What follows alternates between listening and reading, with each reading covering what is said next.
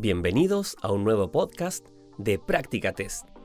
En esta ocasión revisaremos el tema normas de circulación, que junto al tema los principios de la conducción es uno de los más técnicos del libro del nuevo conductor. En él vamos a aprender cosas relacionadas con las señales de tránsito, el lenguaje en las vías, las demarcaciones, la velocidad, etc. Vamos entonces a revisar esta información para que podamos preparar bien nuestro examen de conducción. Primero, vamos a hablar sobre la velocidad. Tenemos que pensar de inmediato en que hay cuatro velocidades que tenemos que memorizar como nuevos conductores, principalmente de la clase B. Estas cuatro velocidades son las siguientes. La primera es 50 km por hora. Desde el año 2018 en Chile, no hace mucho tiempo, la normativa exige una velocidad máxima de 50 km por hora en las zonas urbanas.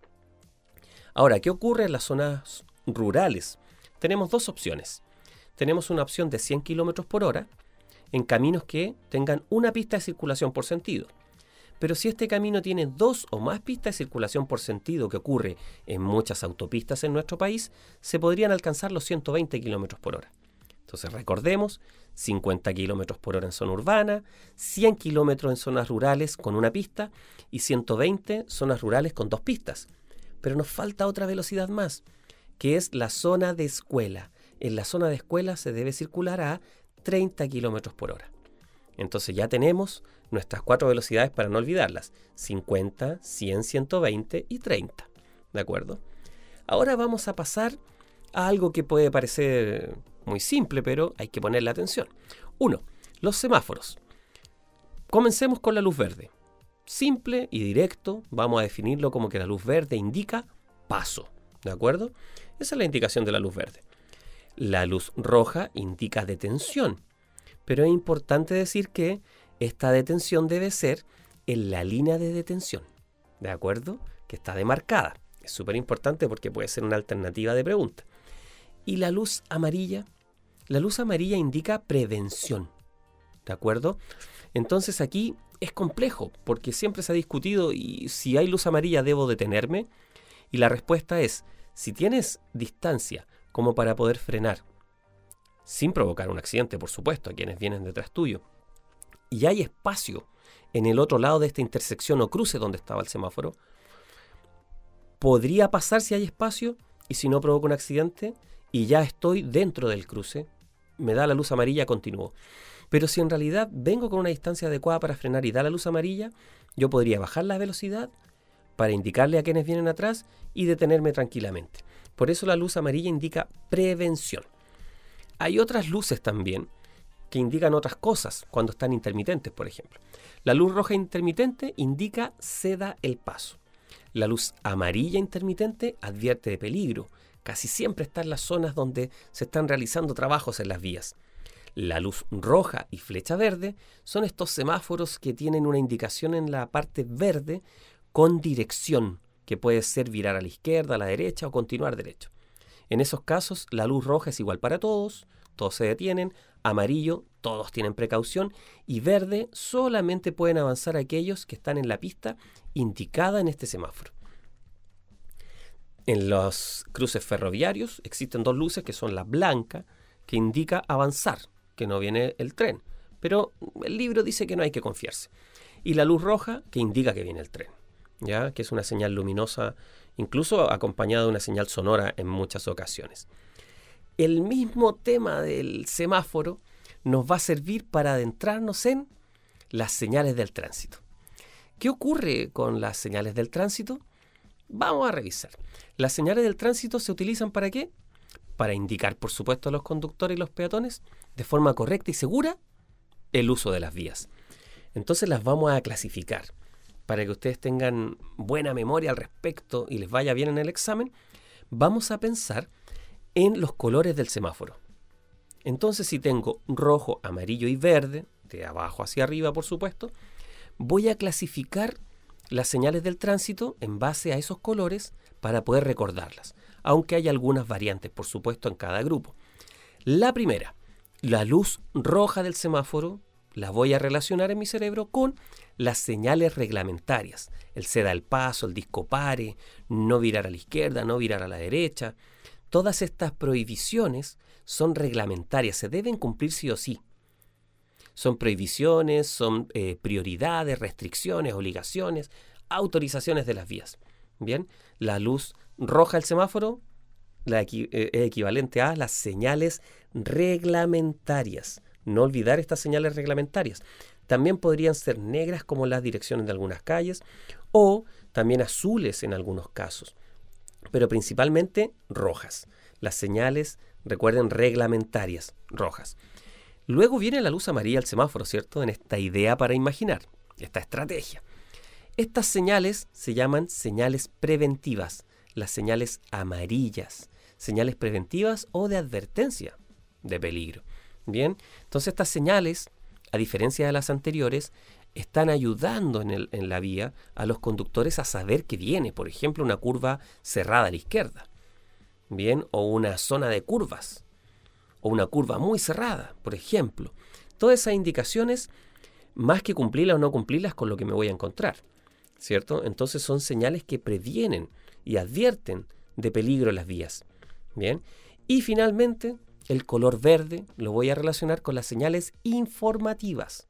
Señales que si no tomo en cuenta podría tal vez perderme de mi trayecto, porque son las señales que indican dónde están ciertos lugares, eh, las salidas de las autopistas, y ahí hay una diferencia.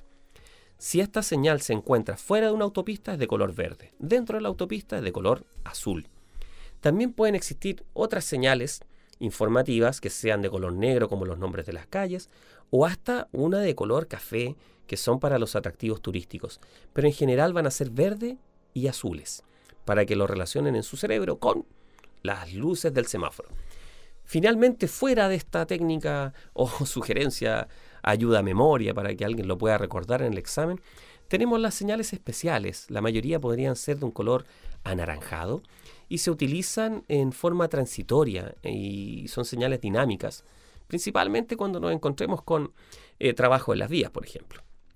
Bien, ahora vamos a pasar a las demarcaciones. Pensemos en las líneas que están pintadas en la calle, dicho de manera simple, ¿cierto? Existen las líneas longitudinales discontinuas, se refiere a las líneas que están en los extremos de la vía, que están indicándole a los conductores que no deben traspasar ese límite.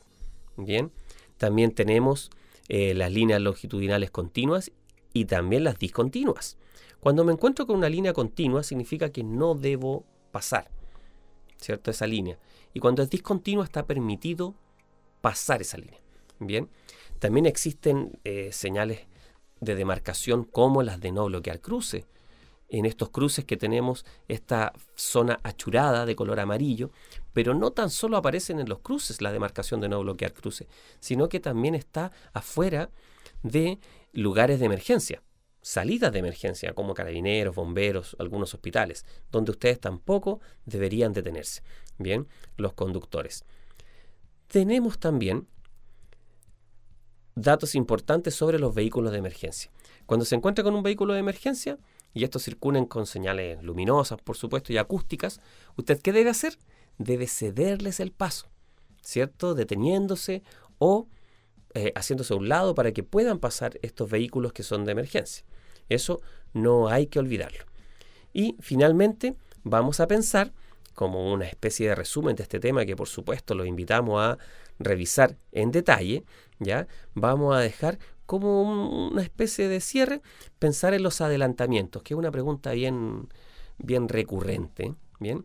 Entonces, cuando usted se ha adelantado, facilite el adelantamiento estando lo más a la derecha posible no suba su velocidad y ayude a quien viene a adelantarlo o sobrepasarlo. Entonces aquí está esta definición y este tema de adelantar o sobrepasar. Si vamos en una calle con dos sentidos, pensemos que yo voy por una pista y por la otra pista vienen vehículos en sentido contrario. Tengo un vehículo delante mío y pretendo adelantarlo. Hay espacio, no vienen más vehículos. Miro el espejo, señalizo y realizo la maniobra. Y probablemente lo hago muy bien, luego señalizo al otro costado, me incorporo en la misma vía y quedo delante de ese vehículo. Para hacer eso tuve que pasar por una pista que iba en otro sentido. Cuando yo hago eso se llama adelantar.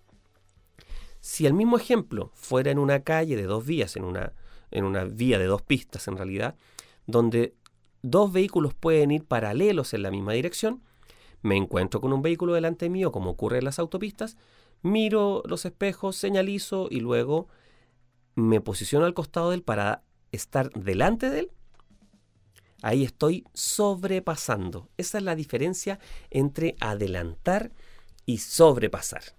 Bien, espero que algunos de estos datos, algunos de estos tips, de estos recordatorios del libro Nuevo Conductor ayuden a estudiar para el examen teórico de conducción y para prepararlo de la mejor forma posible. Siempre acompañado, por supuesto, de la práctica de test, de la lectura del libro y ojalá de la asistencia a clases virtuales, puede ser, de, de las que nosotros mismos realizamos para prepararnos y acompañarlos en este camino a el examen teórico de conducción. Primero para aprobar el examen y luego para ser buenos conductores en las vías. Así es que despido este podcast de práctica test con un abrazo a todos. Cuídense mucho.